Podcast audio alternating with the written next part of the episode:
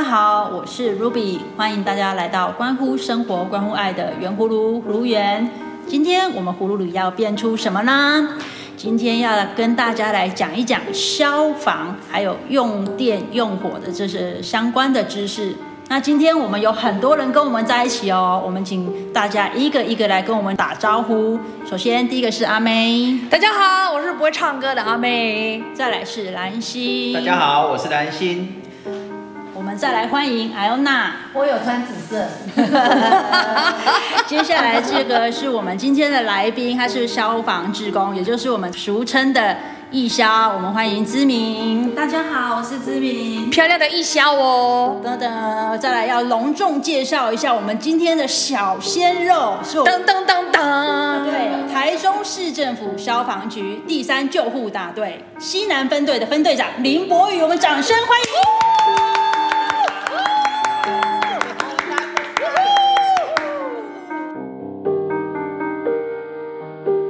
好，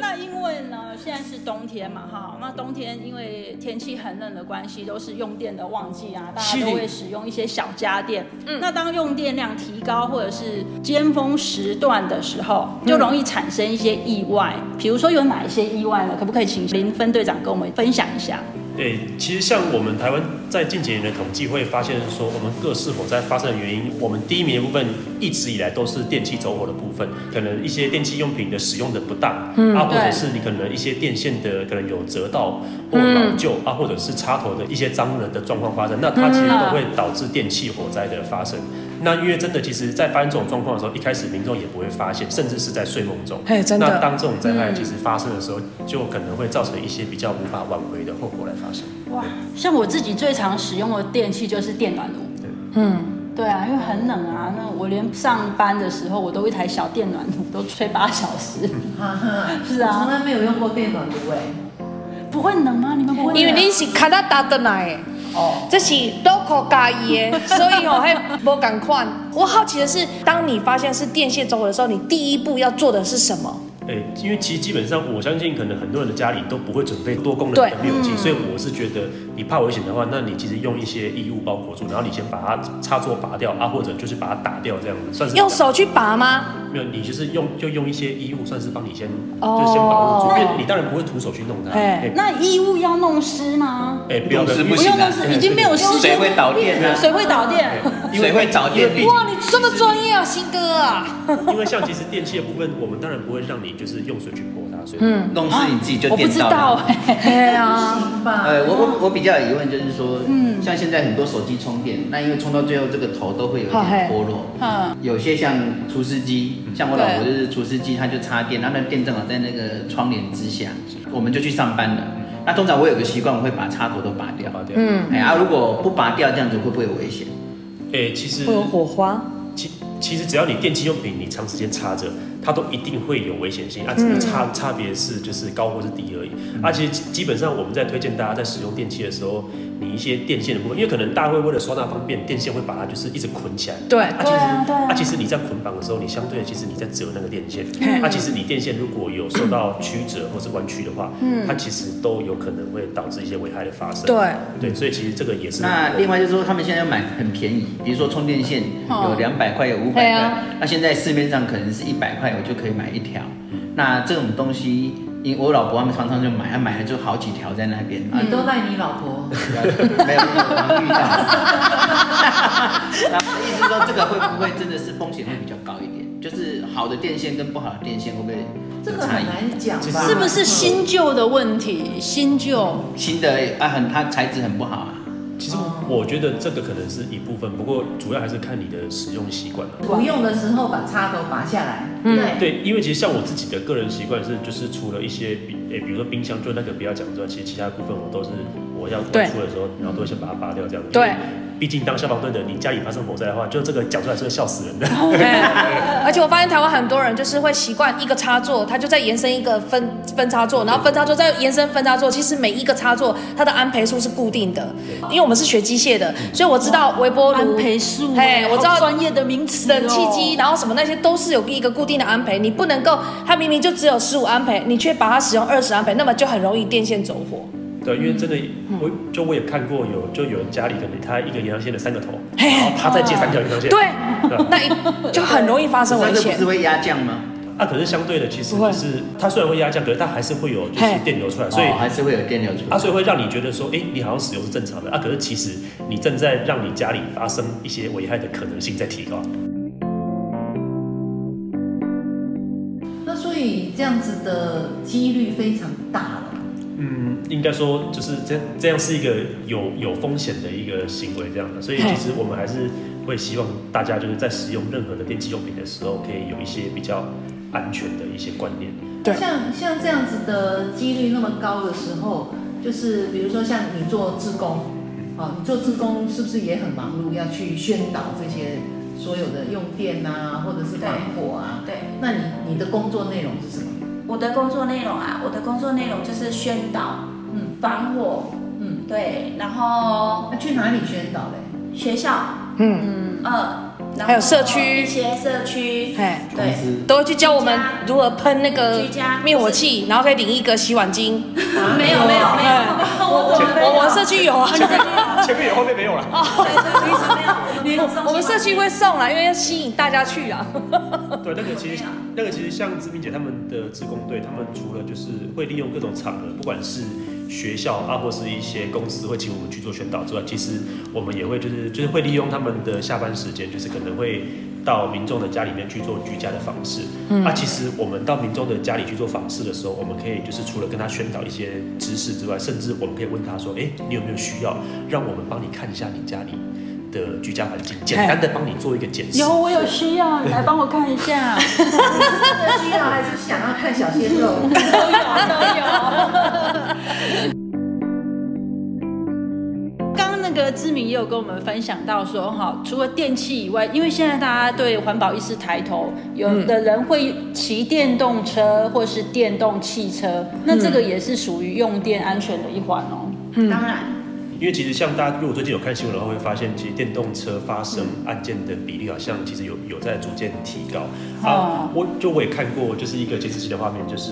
他可能在一个透天的车库内，然后就他晚上的时候就把他的电动车就我都就是安就全。插充电，他可能过一段时间之后，他就莫名的就自行起火燃烧啊。当然，其实这个部分也是回归到我们一开始要跟大家呼吁的，嗯就是这个也算是一种电器用品。那大家其实在使用、在充电的时候，也是希望可以留意一下，不管是你充电的环境、你的插座的一些安全性等等，其实这个都是大家要留意的用电安全的一部分。很多人骑那个电动自行车都需要充电，尤其嗯有住的透天厝的朋友，这种现象更是多。就是常常像我家就是我我骑着电动车，我就是晚上把它插到那个充电座之后，我就去睡觉了，就这样子充到天亮。跟那个我们刚刚小宇哥讲的，嗯，哈，就是非常危险的一个动作，不好的用电习惯。那因为大家觉得这样比较省时间。是。啊，是啊，嗯对啊是不是可以有一个机制，比如说像他可以自己请电工的人员来帮他安装一个，然后就有一个保险丝，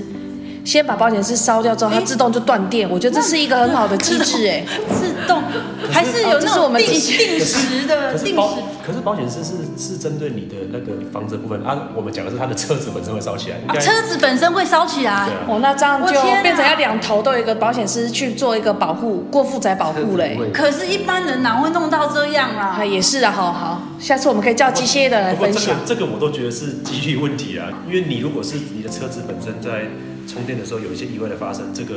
你也预防不了啊。电动汽车在充电的时候会起火燃烧吗没？有没有，我我说的是那种就是那种，啊那、电动汽车没有挂牌的哎，就对，就是那种没有会过热。对。对我就是那比如说，可以请他骑那种们做一个保护，你可能可以在通风地方，或者是独立电闸、独立插头，你确保你的这个插头是有几安培以上，然后查确认一下你的自行车充电的时候是几安培，那么你这个地方就可以避免掉了。就至少你嘿车子充电的部分附近不要有杂物。对那讲实在的，它烧了就烧了，哎呀啊，你至少不要至说少是烧那个对，电，你至少哦烧那个车而已对你不要说因为这个车烧掉而导致你的家里发生了一些状况，这样或者是那旁边都要先撒粉因再为去有充些电它。烧起来是那个电池原本就品质不好，对对对困难度或者是很高呢里面。发生异变。 这一种不是我们有办法去预防的，但至少我可以让它附近不要再有其他的一些嗯东西，就让灾害再扩大这样子。对，像志明，你们去做辅导的时候，有没有发现说，经常呃会产生问题的家庭都是比较杂乱，或者是很多东西都堆在一起，或者是呃就是用电上面它比较不那么细心去维护的这种家庭。当然，所以我们我们到那个居家防治的时候，我们会顺便帮民众就是大概看一下，嗯啊有不良的习惯，我们会跟他纠正。嗯，对，譬如那他们说会电线不要捆绑啊，嗯，会其实是会听的，只是说有时候会忽略掉，所以其实我们在宣导是反复一直宣导同样的东西。嗯那他们是不知道还是呃不小心，还是觉得这个不会有问题？就像刚刚志明姐讲的，其实电线的部分，我真的觉得很多人就是啊习惯性，我这条延长线我我没有使用了，然后就把它绑起来，因为就是方便收纳。嗯他可能他可能可能其实他他他不知道，他这样的动作其实就等于是让灾害的风险性上升。对啊，所以这个是一个习惯性问题。对，嗯我觉得是习惯性的问题，可能大家其实没有意识到说这个动作其实是不良的，啊，嗯大家就很习惯因为你说捆绑电线，我们一般都会捆绑啊，对。因为这样才整齐对啊啊。嗯对对对对，啊，只是应该说不要去折它，因为因为绕圈比较好，对，因为像我们电线，如果你折到它的哦话，在用的时候不要折它，收的时候可以捆绑收的时候不行啊，也不行啊。要要绕圈欸应，该说你在绕圈你在捆绑的时候，你也不要把它就是弄得，就是因为你可能你想说要方便收纳，把它弄小一点，然后你就这样就是把它挤它，可是其实你这样就是在。卖奥丢，对，因为你对啊嗯电线你电线凹到之后，它其实就会，它其实就会我有懂安内呢哦有没会事就会有一些风这险个。就像阿妹讲的啊，就是拿个东西这样卷卷卷卷卷，嘿可能还比较好。还还稍微好嗯一点的。如果你家里有电线捆绑的话，你去摸，是不是那个地方会特别烫？嗯，其实你可以做一个实验，比如说我有一台电风扇是，我把它插着，然后我插头跟我的电风扇本体中间的线，啊，我把它稍微就是可能用橡皮筋把它这样捆起来，嗯你放个一小时，然后你去摸、它会不会热？对，嗯嗯因为你把它捆起来，第一个你电线它在折的地方可能会短路，会过热。对啊，第二个我电线，因为我铜线本身过电的时候它就会有热发生，啊，我把嗯是的啊我一条线这样子可能它热度还好，散热啊，可是我把它挤在一起，那它是不是它的热可能就会上升？嗯啊，它如果上升超过了它电线本身的。安全温度的话，那是不是可能就会导致一些危害发生？如果说你一定要用延长线的话，那真的我会鼓励大家不要超过三个头，不要一一分三呐、啊这是我们机械的原理。然后再来，你每一个地方都有 breaker，有嗯所以就是至少每一个都已经有一个断电的装置，你至少这个烧了，它不会影响另外一个。嘿，嗯所以我买的一定都是每一个插座旁边都有一个按钮。哦嗯，对。阿妹分享这个很不错，嗯，而且一定要买电线越粗越好，嗯，因为越粗的代表它里面的芯是越粗的，是越保险的。好，OK，我们刚刚讲的都是用电的知识哦，就是啊、大家对用电习惯啊、电线的这些常识啊哈。那还要再聊一聊，冬天天气太冷了，大家喜欢洗热水澡。对哦，糖啊拢关关起来，对，在使用热水器的时候，常常就会在新闻上面看到很多人啊，那个一氧化碳中毒。对啊，那博宇分队长在使用热水器方面，你有什么经验要跟我们分享一下？我们现在讲的就都是使用燃气的嗯热水器的部分，就有些人可能会把它安装在阳台阳台啊嗯或者室内的部分，可是。因为你这个时候就要就要考量到你热水器，因为它不同的型号的热水器的部分，它其实会有建议安装的地点啊。你如果把嗯建议安装在室外的，你把它装在室内的话，它会发生一个问题，在燃烧热水的时候，就是嗯不完全。它就是它去燃烧啊，啊，可是可能因为氧气不够，所以它可能会燃烧不完全。那我们都知道，燃烧完全是变二氧化碳，啊，你燃烧不完全，可能就会变一氧化碳。那我们在冬天的时候就很常会发生所谓的一氧化碳中毒啊。况且，其实这个这个危害是很致命的，因为你吸入一氧化碳的时候，你不会有没感感，你觉不会有感觉。啊可对，是当你有感觉的时候，拍谁你没来你有啊来不及了，因对为你可能就洗一洗哇就开始，嗯就是因为像我们在洗热水的时候，然后你感觉就是你会觉得头晕，啊啊，你可能会觉得说，哦啊，我洗太热了，嗯啊其实搞啊其实搞不好你吸入一氧化碳的也也有可能，真的然后有人洗掉之后就啊啊就晕倒了，对，那、为什么我看新闻，有的人他会他是会呕吐，是吗？是一氧化碳中毒会有呕吐的对，人，吸油会造成嗯应该这是样应该是头晕呕吐都有这样子，对头晕哎呕吐都有。所以会建议再怎么冷，真的那个厕所的窗户麻烦开一点点，对，不要全闭起来。对对对嘿对，一定要开一点点我习惯性窗口其实都对打开。呼吁大家就是使用家里的热水器的部分，还是要稍微检视一下。那像刚刚志明有讲到的，其实我们去做家务访视的时候，我对们也会就是除了看你的家里的安全之外，我们也会去看一下你安装的热水器的部分，它是不是符合它安装的标准这样子。那热水器有分啊，有分吃瓦斯的跟吃电的啊、吃电嗯对那吃电的有要注意什么吗？诶、吃电的部是分不是其实相对比较安全？它其实吃电的部分，它相对比较安全，因为它是用电加热式的部分，所以它就不会有一氧化碳中毒的情况发生。嗯对，我们在这边其实也可以跟大家稍微宣导一嗯下，其实我们消防局每年都会有补助这个热水器的一些补助费用，哦就是真的嘿，所以对。嘿，那个，所以像你家里如果有需求的话，然后你可以跟你邻近的消防队来做询问，啊，哇他们这就会个补这个助你很棒，嗯就就他们会补助你费用，让你家里的热水器去去做一个改善。所以如哦果已经太旧的热水器的时候，我们可以去申请补助来对对太旧换新。对啊，不过其实基本上因为这个每一次因为这个补助的是都不太一样，嘿哦啊，因为这个算是补助，所以基本上一个家户可能就是只能申请过一次这样子，因为毕竟就是整个台湾社会，我们需要帮助的人民很多啊，嘿不可能政府的钱就是一直用在同一个家户身上，所以其实嗯基本上就是就是你去申请的话，啊，可能就一户就补助一次这样子。嗯，对嗯，哎，那这样子，志明，你你去做这个志工之前，你要受过很多训哦，要要不然我们你要对上课嗯电啊、火啊、水啊什么这些的，对，我们要上课，要上专业的课程，而且每年都要复训，哦因为其实我们一些消防知识啊，用电用火都一直在更新，对，嗯，那这样要上多久？嗯要一个礼拜。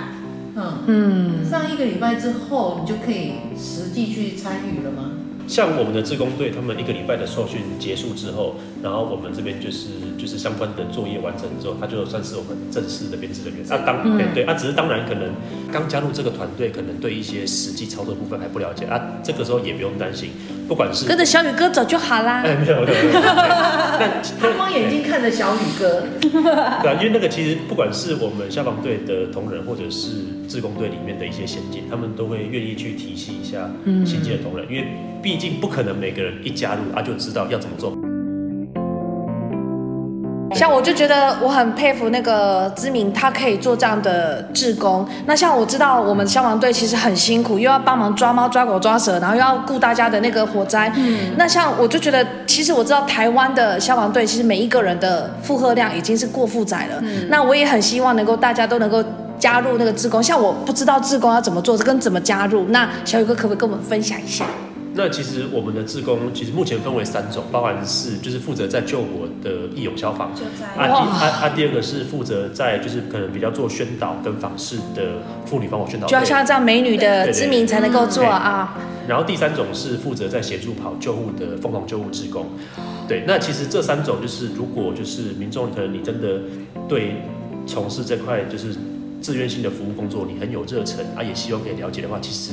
都可以跟你就是辖就区就跟你家里邻近的消防队去做询问，因为其实基本上，因为我们消防队的工作就是都是充满了不确定性，所以我们也嗯是希望说以你自己住户邻近的消防队为嗯主，因为这样子你可能在时间上、地点上你比较容易配合我哦们这样从来子。不知道说有嘿啊这种志工。我要啊扛百斤米这样子做测试才能够进入自工吗？因为其实应因该为那个说线不，那个水管不不清呢、嗯，对不会吧？哎，那水袋很重呢、不用还有作用力反作用力呢、哦 那对，个其实应该像你说这么瘦，就可能会被吹走。 那那个蓝心可以去。蛮心可以，蛮心可以，这个可以。我可以去报那个救人出来有没有？那都救你，救你。这给小宇哥就好了啦。对以以前我常看到的那个义消，大部分都是大哥啦，男士男性的大哥。嘿就是我我比真的较是第一次看到那个义消是像知名这样子这么嘿美丽秀气的年轻女性谢。谢。对， 对，对那啊，很少因为因为很少很因少为后来消防局蛮注重这一块的，觉得宣导就是预防胜于治疗。在招募志工的时候，就是只要你对我我们的工作有了解热，忱然后你有热忱，其实我们都欢迎的啊。就是等等你来来询问的话，然后可能我们会再做进一步的的访谈，就是我这样想这子个应该要了解很一下有内容。热情啊。对啊，对因啊为毕竟真的其实也要牺牲很多自己你的放假的时间。我应该也会筛选嘛，就是来面试的，他有兴趣，可是这个人可能不 OK。毕竟来报名的基本上都是就是住在我们辖区的人，像我辖区如果有新的意向想要加入啊，弄触屏 gay 表啦，然后他们可能就会去稍微打听一下说，哎、这个人状况如何，哦它 O 不 OK 这样子，就是我们也不会说你只要想参加，然后就让你参加，因为毕竟这个也算是一个代表消防局门面的一个嗯嗯团队，所以我们也是希望可以做到一个要有判把断力关耶啊，，对啊嘿，对啊。对。可是分队长，那我也很好奇，嗯因为像这种天灾人祸，它是不确定时间发生的嗯啊。比如说我们来当义消，可是我们自己本身还有其他的工作嘛。那如果灾害发生，我在上班的时候怎么办？就是对也是会扣这个义消吗？这个部分就是在你加入的时候，我们就会跟你说，因为我们的工作真的充满了不确定性，是我们也不会强制说你每一场就就都要过来啊，只是对我们会希望说，如果有通知的话，你尽量来啊。如果你在知道我们的一些勤务的协助的需求是很不确定性啊，你也愿意来的话，那我我们当然都支持这样嗯子是啊。那我们就是在灾害发生的当下有需要的话，我们就会透过不管是赖通知啊或者电话的方式，嗯会把这个消息散播出哦去。嗯，那就是如果义消兄弟们你们时间可以的话，那就就一起来哦欢迎来现场来来一起来协助救这样子灾这个这个很赞，这个这个很赞。对啊，对了，我还有一个好奇的，就是、因为呃，我是做外销的，所以我每一次在国外的时候，看到如果有救护车或者是消防车，真的国外都会很自然的，就是空出一条线来就是分两边。对，但是在台湾，我常常我自己不管怎样，我都一定会空出来的时候，我发现蛮多有点白目的人，然后我就会觉得，我就在车子里面就会大骂啊，这个你是都没听到，你是不会让开吗？那这是不是可以大家宣导一下？比如我就觉得国外有很多这样的机制，可以让大家知道怎么样去做，呃，承让，呃，或者是让这些救灾的行动更顺利。其实我们能怎么配合？嗯，其实应该说，因为我们目前就是可能不管是消防车或是救护车，其实我们在出行的时候，因为毕竟其实同仁们。我们内心抱着都是希望要赶快去为民救众人服务，啊，去救苦救难，所以其实我们在行车上可能会比较快一点。那我们也是希望说，就是大家就是如果有听到消防车来的话，就是希望可以做一个礼让这样子。我们也很常发生过，比如说救护车经过路口的时候，因为我们、嗯哦因为有太常发生交通事故，所以我们是现在都会宣导说，我们的救护车辆、消防车辆经过路口的时候，你一定要减速到适当的安全速度，注意两侧都没有来车之后再过去。不过也很常发生，我们减速甚至停下来，下去啊，结果对下的民众觉得说，哎、你救是要那个让我过吗救护车要让我吗？啊，结果反而对方也加速过去，然后救护车也过去，然后可能就会导致一些事故发生，进而影响到我们的救灾安全这样子。所以不管怎么样，只要听到救护车的声音，就是先减速，之后最好是对停止，让救护车过了之后我们再走。对对对对，这个哎这个观念一定要多多的宣导。对，像我自己开车在路上，嗯，就是我可能听到救护车的话，哎、我第一个反应是，哎、我速度先稍微放慢啊。嗯当然，你不要再停下来，就是我可能先放慢，哦，不要停下哎来，啊速度先放对我慢。放慢啊，我先稍微去去听一下，说，哎、救护车它到底是从哪边过来的这样子、哦啊？那假设从我后面来，那当然没有关系，就就靠这听音边这样子。辨往右对位，啊听音辨对啊位。因为真的，其实我们最近还蛮就还蛮常发生，不管是救护车或者消防车的一些对行车事故，所以我们也就是希望大家，如果在路上有碰到的嗯话，可以相互礼让一下。不过这个是一个习惯问题，因为像我们在温哥华的话，嗯，只要听到救护车声音，不管哪个方向，因为你不知道车子从哪里来嘛，是所以他大家都是靠边，对啊，因为你哎不，知道从我们看到的是这样。就靠两边的。嘿对，台湾好哎像一定让出来的。台湾好像不是靠靠我左上一右次看一边，个新闻说，嗯救护车过十字路没减速，那那个人撞上了，然后他觉得是消防车或救护车的错，嗯我就觉得很奇怪。这个部分其实我们还是要澄清一下，我们消防车或救护车，我们在路权上其实是相对的路权。我们在啊在危急的时候，当然是可以去违反交通规则。可是如果真的不小心造这成是台湾的规定吗？我们现行的社会环境下，就是我们的路权是相对的啊，所以如嗯这果样子有发要生修法，要修法，这这样不合理，可是不因合为在理温。哥华它是绝对路权，对啊呀、对那个可能它没有红绿灯，这什个可么违反能可规能则不。同的社会的环境不一样，嘿对嗯啊。我自己也会倡导我们分队同仁在驾驶各项车辆的时候，要有一些防御性驾驶的观念，就是，嗯你除了注意行车安全之外，然后你也要去留意别的驾驶的状况。这叫防御性。天啊，这样子防御性驾驶这防样御在性赶驾的时驶，候啊，比如说人家让你了之后，可是当你通过之后，他一直尾随你，他你超速，他也跟你哦超速，这这个种状在温哥况会。华也不可嗯以。可是台湾好像而且有，我都有看到这样的状况。我好像以前有看过一个案例是，可能救护车或消防车在闯红灯，然后那个民众就是为了贪跟着快他，就就就就对贪快了，然后就跟在对后面了啊。其实基本上这也是一个蛮危险的的状行况为。嘛，因为你突然间会刹车，它因为救护车也比较对啊。大，救护车、消防车都会急冲急停啊！如果不小心你撞上来的话，你毕竟一个小轿车撞上消防车，我是怕会有一些危险发生对他啊，自己有问题，对啊，不过那个是你讲的是一个习惯性嘛，嗯嗯，那我们讲的法律问题的话，在温哥华的话是不可以的，嗯你不能够尾随救护车或消防车加速进行，就跟嗯着台湾应该有这个法律吧？我记得有哎、没有这好这像没有哦，没没有没有，好像没我想出有。事的时候，这个一定是是公违家法单位有你问题。是吗？哈，因为我们消防车在闯红灯啊，我们是因为执勤所以没有关系啊。你一般车辆你跟他们闯红灯，那你当然是哎、闯红灯。就算你没有闯红灯，我们一般一般民众的车也不能尾随在救护车后面吧？在高速公路对啊那应该他开始往前冲，然后那个一直跟在他后面，应该是说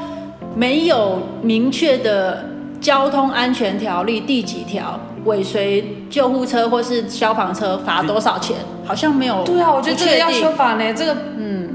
跟着过去闯红灯的话没，有按照闯红灯罚钱这样。可是他如果是就是单纯的跟在后面啊，对方他没有闯红灯的话，那其实这个就是单纯的个人行为。对啊，对，因为他毕竟也是开在一般道路上，那所以其实不能去强制说救护车开过的路别人不能开，因为这样也不合理啊。今天听了分队长啊，还有知米的分享哦、真的是收获很多啦哈、嗯不管是用电方面啊，或是呃消防知识啊，请大家都一定要铭记在心。是的那。今天的时间呢，不要嗯克谁过得非常的快。我们在这边呢，又要跟大家 say 拜拜喽，拜拜。拜拜。